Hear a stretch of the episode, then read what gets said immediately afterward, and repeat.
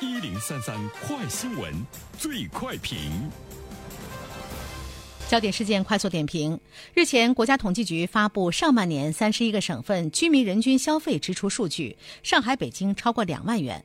在人均消费支出增速方面，教育、文化娱乐消费的增长最快，增速达到了百分之六十八点五，遥遥领先于其他的支出类别。那么，有关此现象的评论，马上有请本台评论员袁生。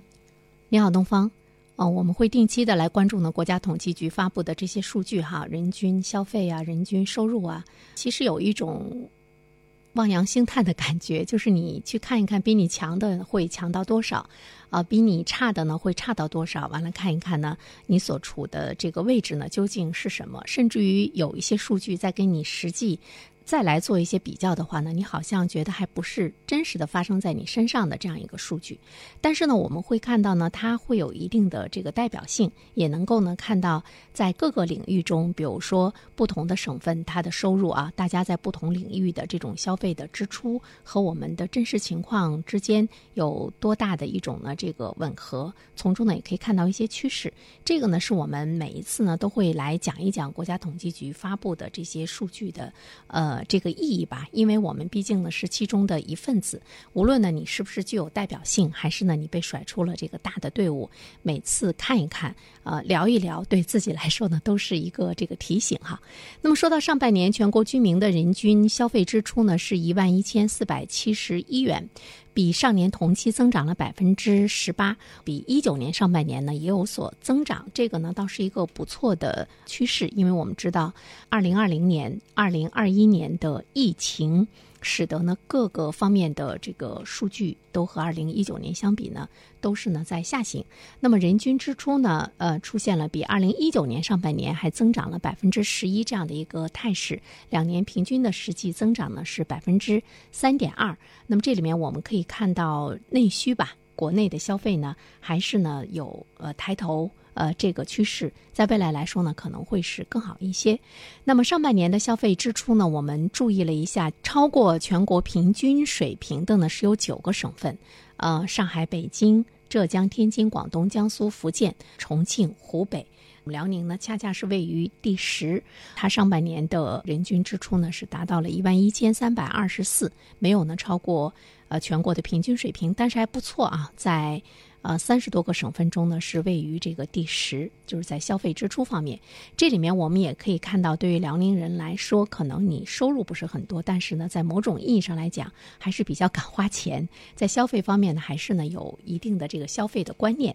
啊，当然，对于京沪来说，北京、上海，我们总是在说，无论是它吸引人口啊，无论是它的这个增长啊，无论是它的收入啊，无论是它的消费啊，它都是呢最发达的两座城市。最主要的原因，一个是城市的呃这个吸引力是其他的城市不可比拟的；另外一方面呢，他们本身比较完善的这个服务业，也是满足了居民多样化的这个需求。说到呢消费的多样化呢，我们都知道，日常中恐怕就是吃穿住行，这个呢是消费的基本的这样。一个呃需求，那么所谓的多样化呢，比如说在文化、呃在娱乐等等这方面，如果有更多的渠道来供你消费的话，那当然居民在这方面的消费的。这个数字呢也会在不断的呃上升。那么对于北京、上海来说，其实它可以更多的来满足人们在文化啊等等这方面的一个多样化的一种呢这个需求。呃，但是从全国整体的状况中呢，我们也会看到呢一些特征。一方面呢是食品烟酒的呃消费人均的花销呢还是最大，